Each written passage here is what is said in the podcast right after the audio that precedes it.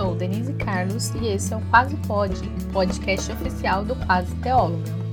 E esse clima de roça, de tranquilidade, é para o nosso podcast de devocional, porque para fazer uma devocional com qualidade tem que ser tranquilinho. Diariamente temos uma devocional por aqui. Faremos a leitura da Bíblia durante um ano, durante todo esse ano de 2022. Por dia, farei uma reflexão junto com vocês com base nos capítulos lidos. Vamos lá?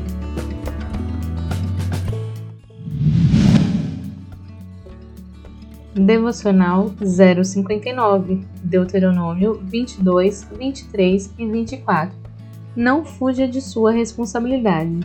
Quero destacar os versículos do capítulo 22, 1 a 3. Vamos à leitura?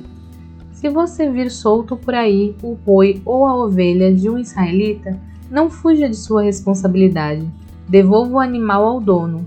Se o dono não morar por perto ou se você não o conhecer, leve o animal para sua casa e fique com ele até o dono vir procurá-lo.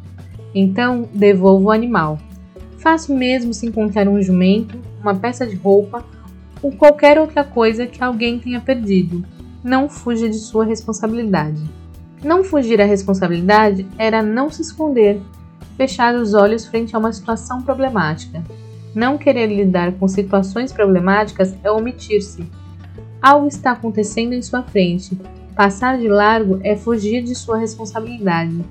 O texto coloca situações de animais perdidos, mas se pensarmos na parábola do bom samaritano em Lucas 10, 25 a 37, podemos pensar em qualquer circunstância onde você possa ajudar e não ajuda, socorrer e não socorre. Independente de quem era aquele homem, o bom samaritano agiu com compaixão, não fugiu à responsabilidade. Vemos muito essa questão no que tange algumas profissões, tais como o policial que vê um crime e não faz nada, ou um médico que tem alguém passando mal próximo e não socorre, fazendo os primeiros procedimentos. Mas em nós? Nossa profissão não é ser cristão, nosso estilo de vida é ser cristão.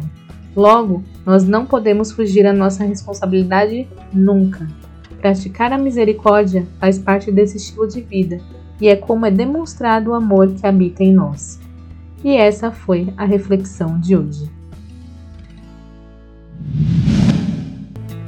Vem refletir conosco durante todo esse ano. Segue o Quase Pode, se inscreve no Quase Teóloga no YouTube e me segue no Instagram, arroba Quase. Assim você não perde nadinha. E não esquece, até amanhã! Esse podcast foi produzido e editado por Denise Carlos, Quase Teóloga Produções.